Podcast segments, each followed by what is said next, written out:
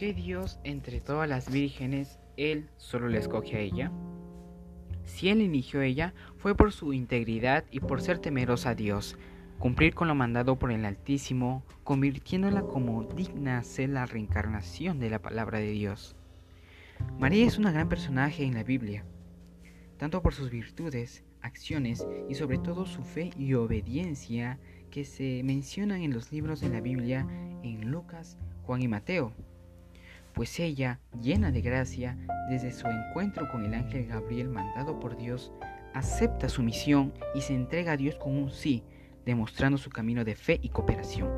Al igual que muchos, ella también tuvo golpes de prueba a lo largo de su vida, y su prueba final resulta ser la muerte de su hijo en la cruz, y su fe a pesar de ello siguió prevaleciendo.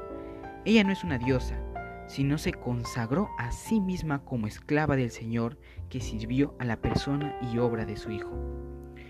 Siendo María la madre de Jesús, se convierte en el modelo de los cristianos por sus virtudes de obediencia, humildad y virginidad. Los cristianos como nosotros deberíamos de seguir el ejemplo de María, encarnar la palabra en nosotros para dar también muchos frutos de vida eterna. Si de verdad escucháramos con amor y humildad la palabra de Dios, daremos muchos frutos para todos. Una vez que la palabra entra en nosotros, nos van transformando a la imagen de Dios y damos frutos que perduran, frutos para la vida eterna.